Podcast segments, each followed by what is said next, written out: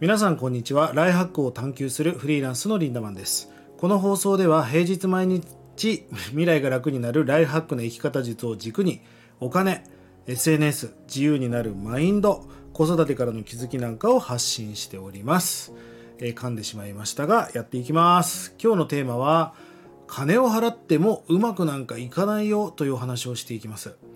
あのお金を払って依頼するとね物事がうまくいくっていうのはもう完全なる妄想であるということなんです。え僕自身はですねそのコンサルティングという今仕事もやっております。まあ、これはどういう仕事かというと、まあ、お金をいただいて依頼をもらって、まあ、例えば集客をしてくれとか売り上げを30%伸ばしてくれとか SNS のフォロワーを増やしてくれみたいな、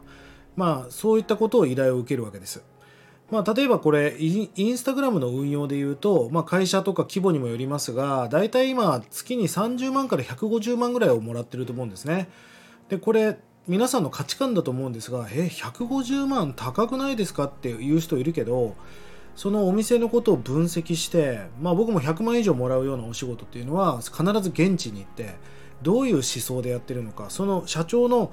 えやりたいことをまず脳みそにコピーしてからきっとこういうことを言いたいんだろうなってことをコピーする、まあ、そこにすごい時間とかをかけるので、まあ、100万単位のお金をもらわなきゃいけないわけですよね。まあでもこれ例えばインスタで言うと100万円かけて年間の売り上げが3000万伸びるんだったら投資としては十分値するじゃないですか。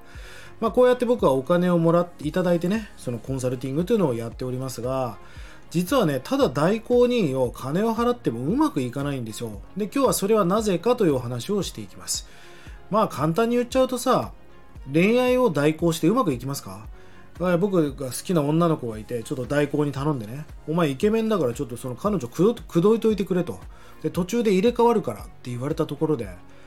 その女の子が好きになったのはその代行をしてくれてるその子のことであって、俺のことじゃないわけですよね。まあビジネスも恋愛もさして変わりがないとするんであれば恋愛代行なんかに頼んだって絶対うまくいかないじゃないですかでそれは何でかっていうとそのアウトソーシングするってことは他人がやるのでうんそのお店とかそのサービスやその事業を何のためにやってるかっていうその自分の思いとか信念とかポリシーとか熱量みたいなものがやっぱりわからないわけですよ。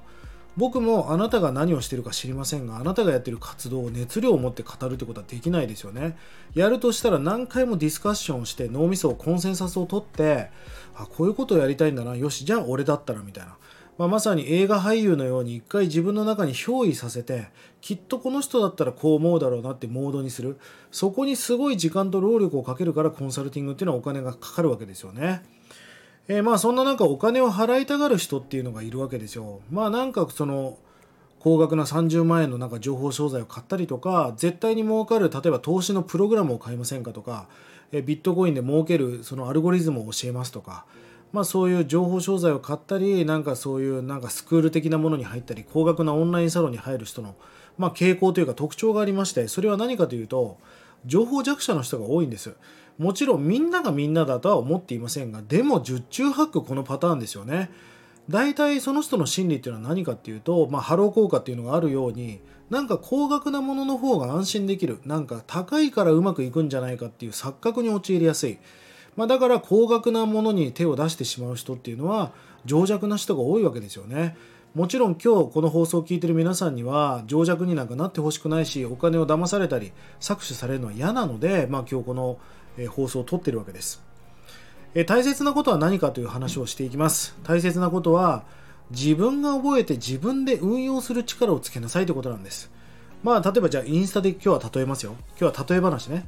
インスタで言うんであれば、まずインスタグラムとは何なのか、エンゲージメントとは何なのか、今インスタが伸びるアルゴリズムは何なのか、どこからフォロワーが増えるのか発見タブから増えるんだとか発見タブに乗るためにはどうしたらいいんだっていうまあ最低限のその知識でいいので、まあ、それをしっかりと覚えておけばそのその後にねえー、アウトソースしても自分がでやらなきゃいけない作業的なことを依頼してるだけなのでこれはうまくいくんだけどなんか伸ばしてくださいお願いしますお金を払いますっていうのはなかなか難しいですよね。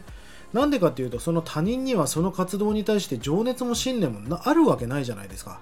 恋愛で言うんであれば、好きでもない人に好きだって語ったところで何も伝わらないわけですよね。まあ、だから何度も言いますが、金さえ払えばいいのと、いいな、いいとね、思わないでほしいんです。お金さえ払えばうまくいくっていうのは雑誌の裏に載ってる金運が上がる財布とか、えモテる香水とかとそれを買ったのとさして変わらないと思うんですよね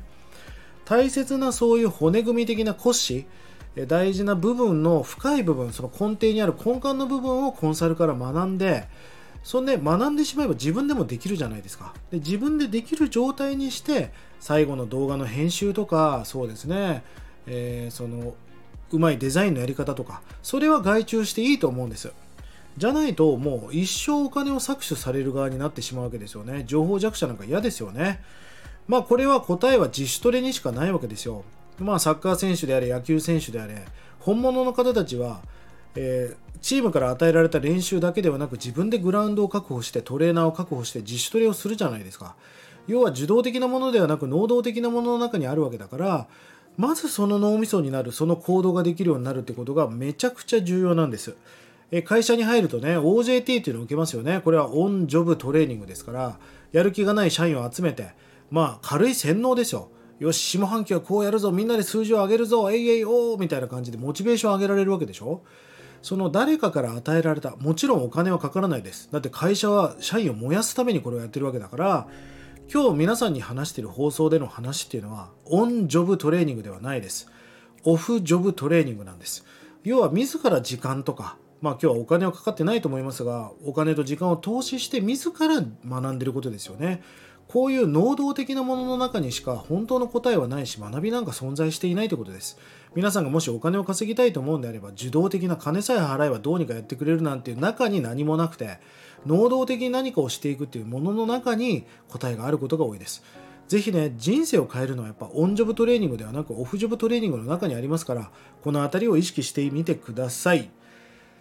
さあ、まとめていきましょう。まず根底となる軸の部分を学んだ後に自分で自分じゃなくてもいい部分。で例えばデザインの部分とかそういうのはプロに任せた方がいいんでそれを理解して外注できる状態にしてから、えしっかりとアウトソースしていく、まあ、こんな意識を持って最高な人生最高なライフハックを形成していってください。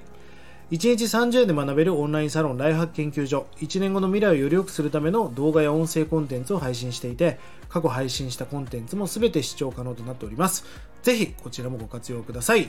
それでは今日も素敵な一日をリンダマンでした。またね